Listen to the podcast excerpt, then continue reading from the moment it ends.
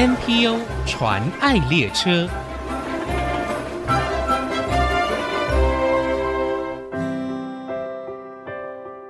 这里是 IC 之音 FM 九七点五，你所收听的节目是 NPO 传爱列车，我是代班主持人乐佩。是的，因为淑荣姐家里有事情，呃，放心，是开心的事情，所以她暂时卸下主持棒，要去忙碌两个月的时间。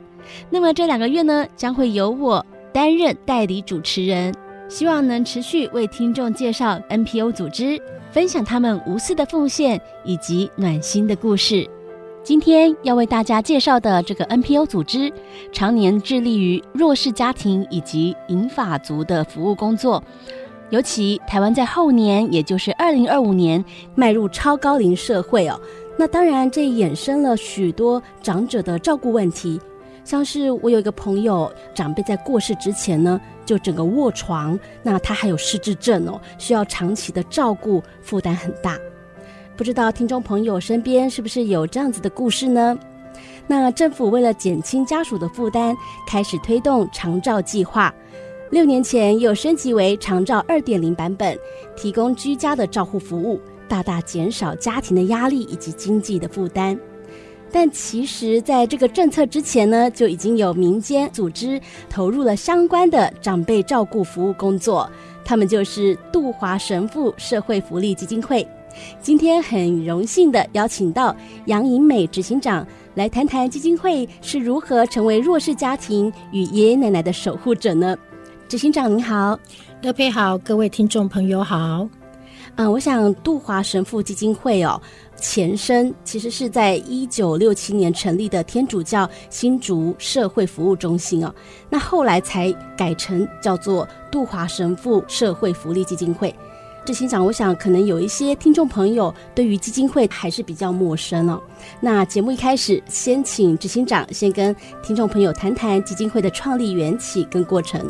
好，杜华神父社会福利基金会是在民国一百零九年的十一月哈才成立哈，那至今还不到三年的时间，好，所以就如乐佩说的哈，听众朋友应该是很陌生才是哈。是。那但说起它的前身天主教新竹社会服务中心，也许哈就有些新竹在地的听众朋友会认识。嗯。那新竹呃社会服务中心是在民国五十六年是由来自美国的耶稣会士杜华神父所创办哈，是那神父他就秉持哪里有需要就往哪里去的精神哈，包括当时很低阶的劳工，嗯，还有中学生哈，因为杜神父会教授英文，还有受刑人以及贫困的家庭等等，这些都曾经是杜神父特别关怀的对象。那也因为哈，杜神父长期帮助这些在社会上看起来比较不被接纳的人群哦，所以哈，杜神父常常被居民讥笑他是个傻瓜。那杜神父就对他们。说哦，我愿意做个大傻瓜，哦，那至少你们也要做个小傻瓜哦。这就是杜神父傻瓜精神的由来，所以这也成为基金会的精神。精神对是。那之后呢，社福中心就随着整个社会的需要调整服务的形态以及内容，至今已经超过五十六个年头了。嗯，是新竹非常在地老字号的社福机构。那执行长，我想请问一下，后来是如何转身一变，成为了杜华神父社会福利基金会的呢？一来是希望能够有更清楚的角色跟定位，哦，那我们原来的天主教新主社福中心所推动的多是社会福利，好，以及长照的工作。可是因为它属于天主教耶稣会，它是一个宗教组织，哈，是，所以有些民众哦就容易跟教会跟教堂混淆，对，哦，以为哈要教友才能使用我们的服务，哈，所以这是我们原因之一。那另外一个原因是成立基金会之后呢，有自己的董事会可以监督跟管理。组织扁平化，可以更有弹性来加快速度回应高龄、还有少子化以及家庭结构多元化的社会趋势所衍生出来的各种的社会的需要。嗯，好，所以杜华神父社福基金会可以说是天主教新主社福中心的二点零版。或者是进阶的升级版吼，用崭新的组织形态来提供社区民众更优质、更及时的服务。好，那我们现在就赶快来请执行长介绍一下基金会目前针对弱势家庭还有长者方面提供哪些关怀、照顾或者支持性的服务，好吗？好的，基金会的服务范畴就包括传统的社会福利以及长期照顾的两大领域哈。那因为高龄人口会增加，所以我们后来长照跟老人的方案较多哈，所以呃有些在地的朋友对我们的认识就会比较聚焦在老人的工作哈。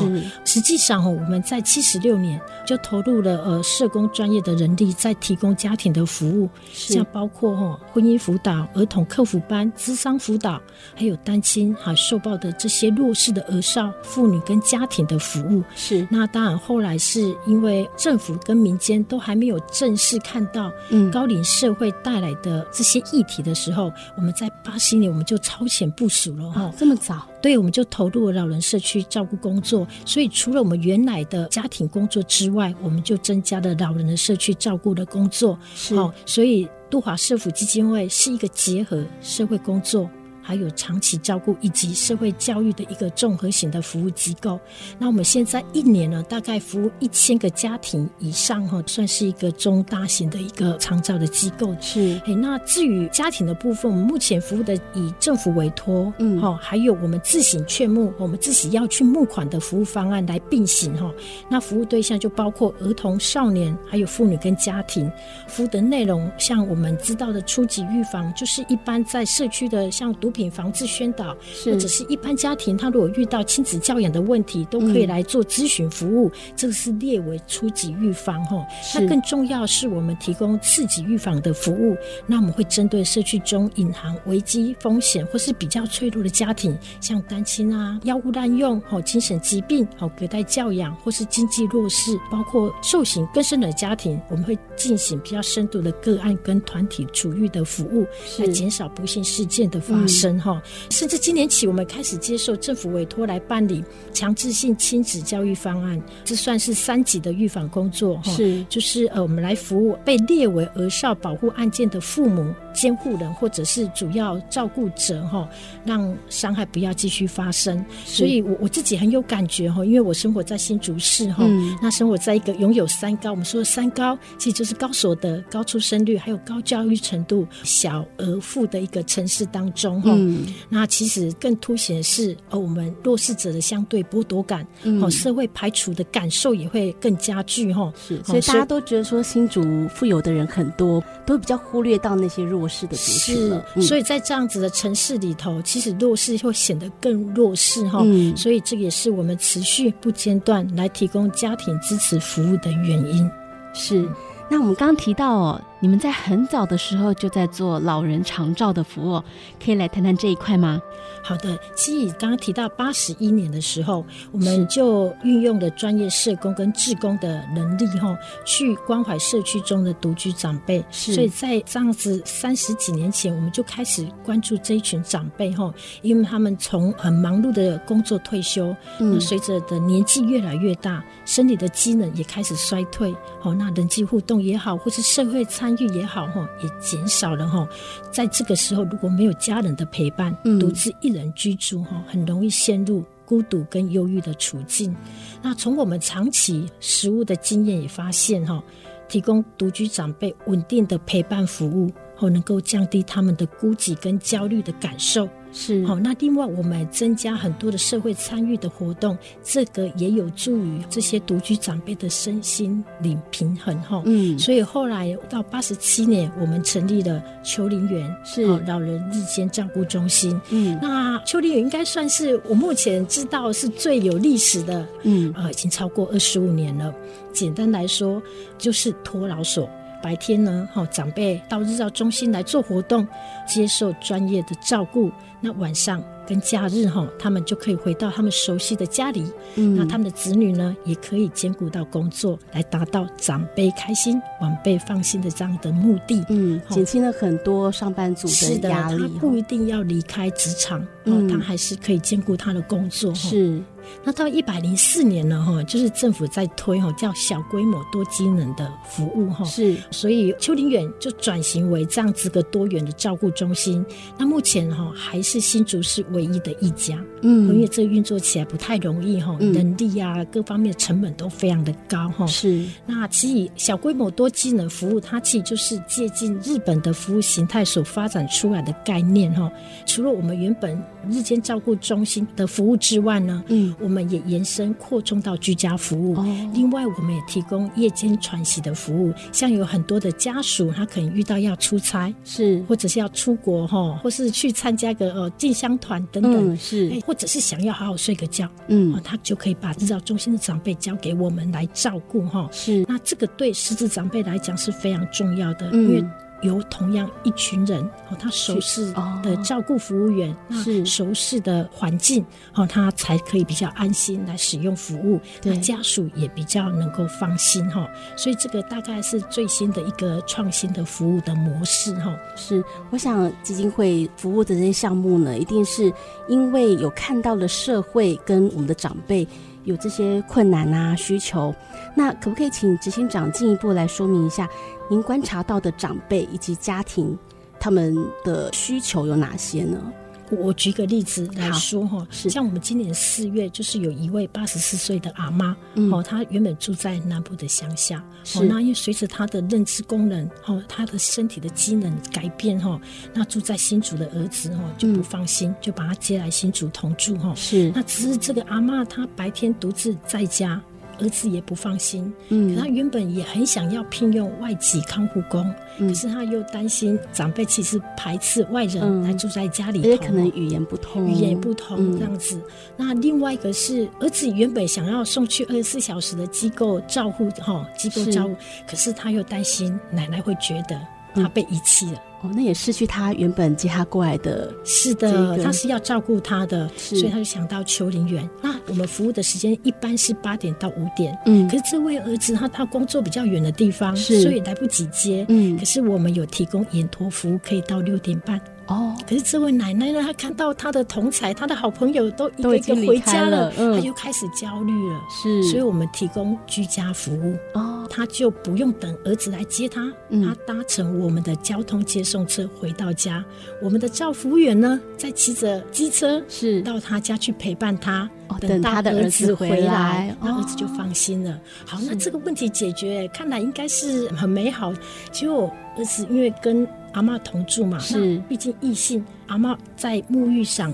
在清洁上有有难度，可是儿子也不方便。那于是我们丘陵园有提供沐浴服务，他就白天我们就利用下午的时间，就在我们的园内，好帮他做好啊沐浴服务，他再回家。好，所以这样子就减轻了这位儿子的苦恼嘛。是是苦恼，所以我我也觉得这个就是我们现在小规模多机能一个很重要的用意，可以解决我们现在特别有像我们在新竹科学园区很多的这样子的家庭，是。解决他们照顾长辈的问题，所以刚刚的例子听来，这些照顾者他们需要的帮忙其实是小事，但是有人帮助他们，就是真的为他们解决了长久以来的困扰。吼，是的，所以这个长辈他就可以生活在家里头，对，可以享受天伦之乐。是，那儿子也觉得他没有遗弃他的妈妈。所以我觉得，让我们的照顾者也好，或者是受照顾者也好，哈、嗯，都能够兼顾他们的生活。太好了，好，那我们节目进行到这里，先休息一下，稍后再回来。NPO 传爱列车，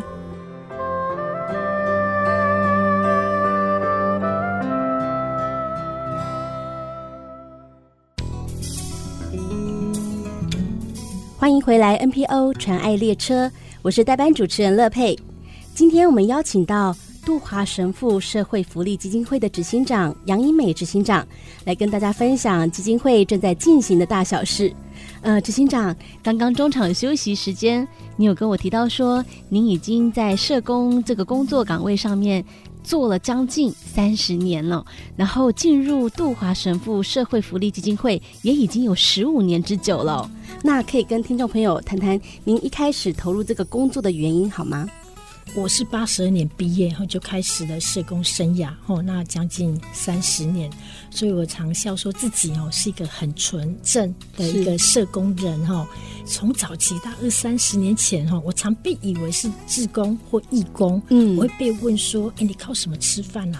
你都没有领薪水耶。是，哦，因为那时候把社工跟志工跟义工画上等号，这样子。哦嗯、那到现在社会大众其实已经很高比例哈，知道社工他是有领薪水的，是他是一位专业的人士，就可以知道，其实我在社工界已经非常的久了哈。是，那我其实也没有特别哈设定我要服务哪一个社群，嗯，我我很 care 的是这个组织这个机构的服务理念跟我自己。的认同度怎么样？这样子哈，所以我三十年，我有二十五年哈都在教会机构服务。哦、我本身是基督徒哈，哦、那我觉得跟我的信仰很一致，我可以很自在的在团队里头分享我自己喜欢的诗歌和我的喜欢的京剧，嗯、还有我的信仰生活跟见证等等哈。嗯、嘿，那在服务人群的时候，我就觉得自己也好像在服务上帝。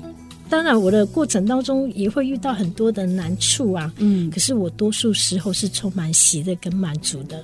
好，所以刚刚乐佩有提到，我在这边待超过十五年了哈，是所以我非常非常的感恩，我可以在这里有一群哈有共同使命的伙伴跟我一起工作，而且哈有许多的我们的服务对象，像我刚刚提到我们的长辈也好，我们的家属也好。都为了要有更好的生活品质而努力，让自己更好，所以这个也是支持我哦留下来的原因。那此外，我要分享是我担任管理职是非常久了哈，那我真的深刻感受到照顾员工的重要性哈。所以这些年来哈，我们杜华社府积极在推动哈，我们要成为一个让员工有幸福感的健康职场。是，你今天提到 NPO 嘛，嗯，NPO 我们都常会觉得好像社工是过劳的工作环境哈。对，那其实，在我们这。不是哈，所以我认为员工懂得照顾好自己，也才能够照顾好的服务对象，提供稳定而且有品质的服务哈。嗯，所以我要分享是，像我们也申请了卫福部的国民健康署的健康职场的认证，好，我们申请到健康促进的标章，哇，这个很少，我目前还没有看到哈，就通过此认证的社福以及长照的机构。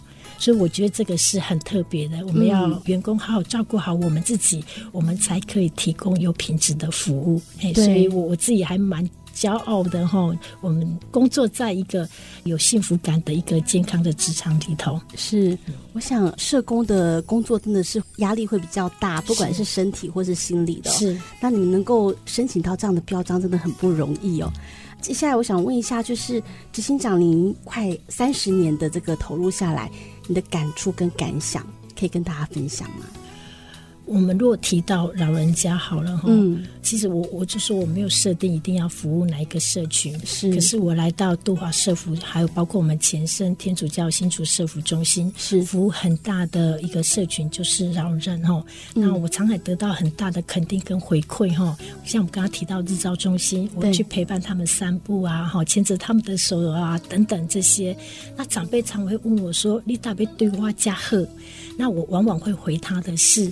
因为我也会老，我希望我的晚辈也能够看到未来能够对我好，嗯、所以他们就感觉到他被同理到了哈。嗯、所以这个是我很大的感受是，明天会不会更好哈？不一定哦。可是我们明天肯定会更老，过一天、嗯、老一天。所以我们现在多关心我们周遭的老人家，那其实就是在投资。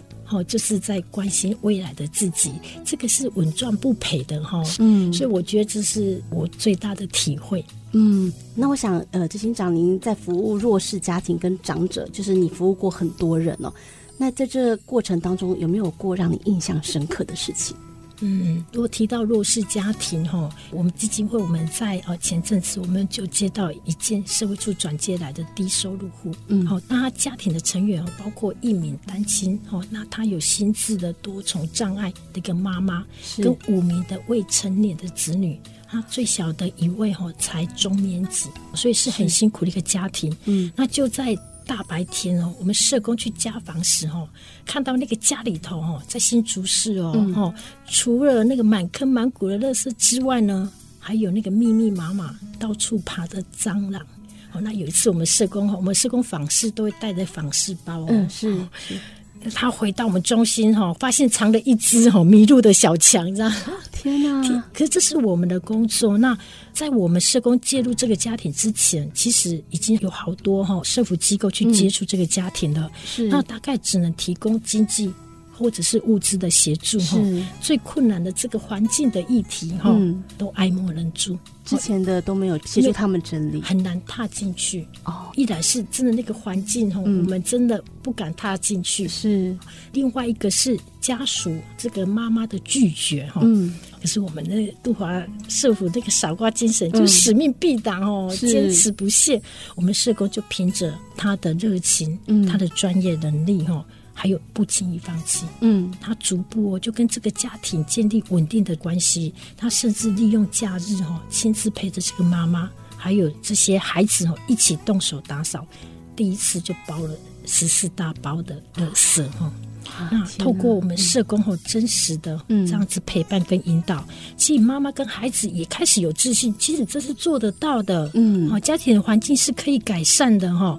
所以也透过我们跟这个家庭工作的成功经验，最后我们也说服了其他相关的单位，嗯，愿意哈来进入这个家庭，跟我们杜华社福的一起社工对一起来提供服务。嗯，所以现在我们还是定期哦，哦派有那个家务指导员到家里来协助他们一。起来维持家中的环境，甚至这个妈妈过去不参加活动，嗯，现在开始参加我们基金会办理的亲子教育的课程，哇，太好了！是的，那甚至在社工鼓励陪伴之下，嗯、接受生长者的职前训练课程。所以，接下来我们还是会持续运用社工的专业，看这个家庭的需要，提供适切的介入。嗯、我们希望这个家庭哦长出来，不再是那个生生不息的小强宝宝。是，哦、真的。通常家里面的人会觉得说不好意思拍谁啊，你们要来他不好意思让你们来整理，那还好有你们锲而不舍的去感动了这位妈妈，妈妈嗯，对，然后他自己也做出了改变是最好的结果。是那个孩子哈，他们的愿望就是。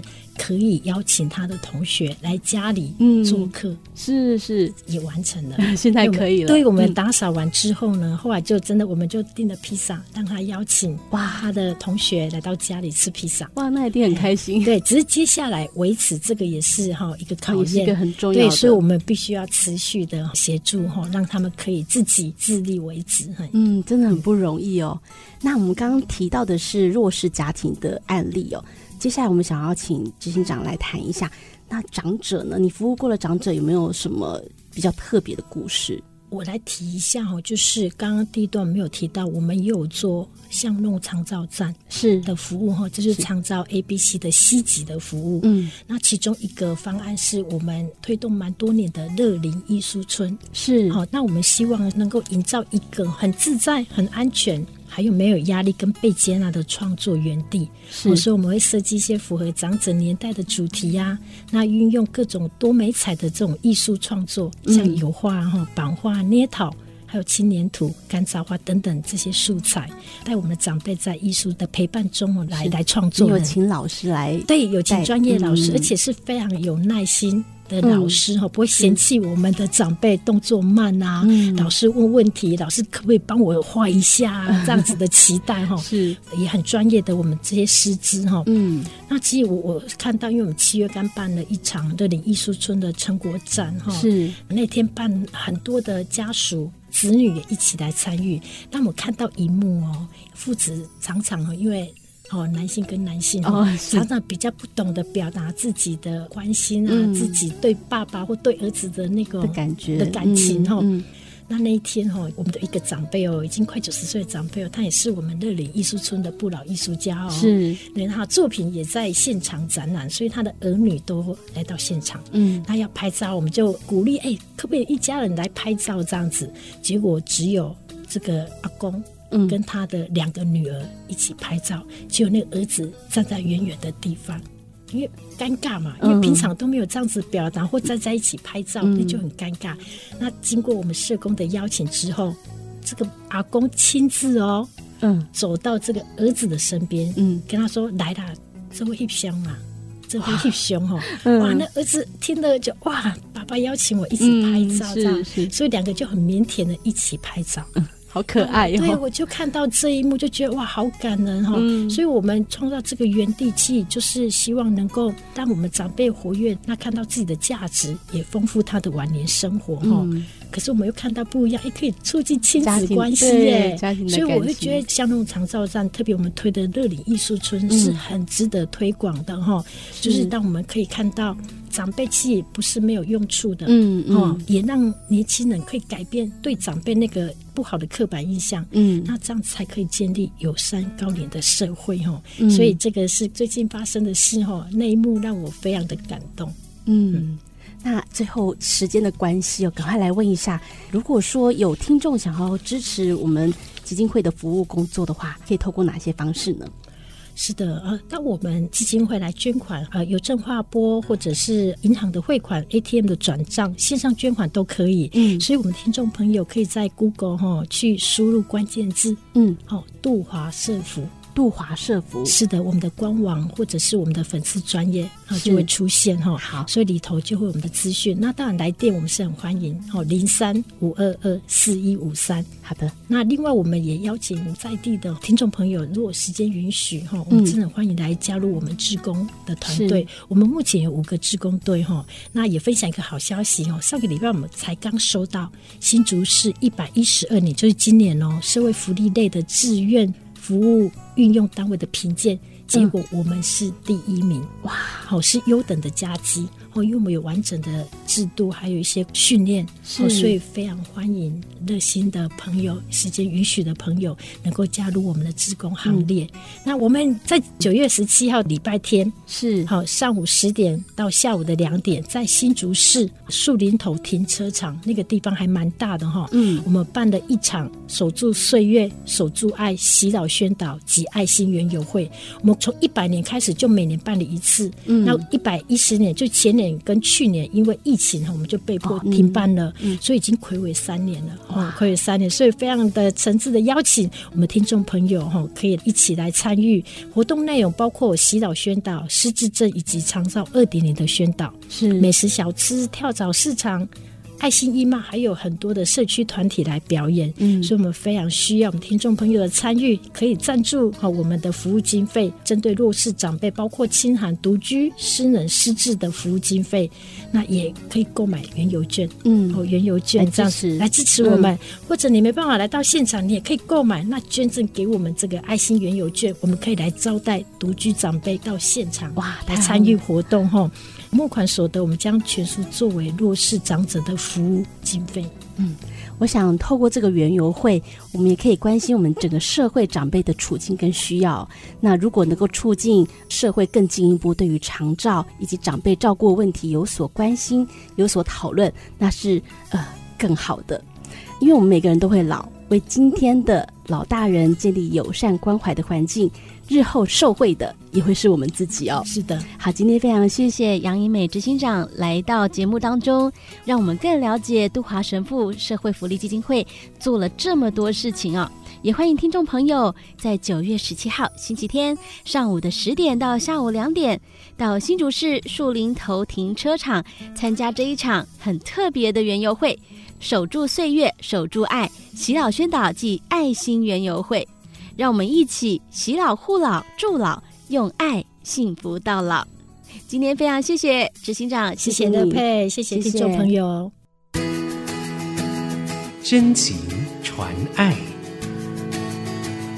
我是杜华神父社福基金会的执行长杨颖美。我们在新竹地区很久很久了，一直在寻找社会上的大小傻瓜。傻瓜精神代表的是杜华神父所信仰的无私与奉献。小傻瓜，小快乐；大傻瓜，大快乐。我们期盼服务的种子无所不在，服务的脚步也不因经费的短缺而停摆。做社会需要我们做的，做别人不想做的。我们真心希望你能成为杜华之友，以行动支持我们，与我们一起以爱传爱，洗老扶弱。用爱提供服务，用服务实践爱。目前国内 NPO 组织已经超过七千个，透过他们所分享的故事，让我们不止发现台湾的新希望，也一同关怀参与，为他们加油打气。我是王淑荣，欢迎您上 ICG 网站听更多 NPO 传爱的故事。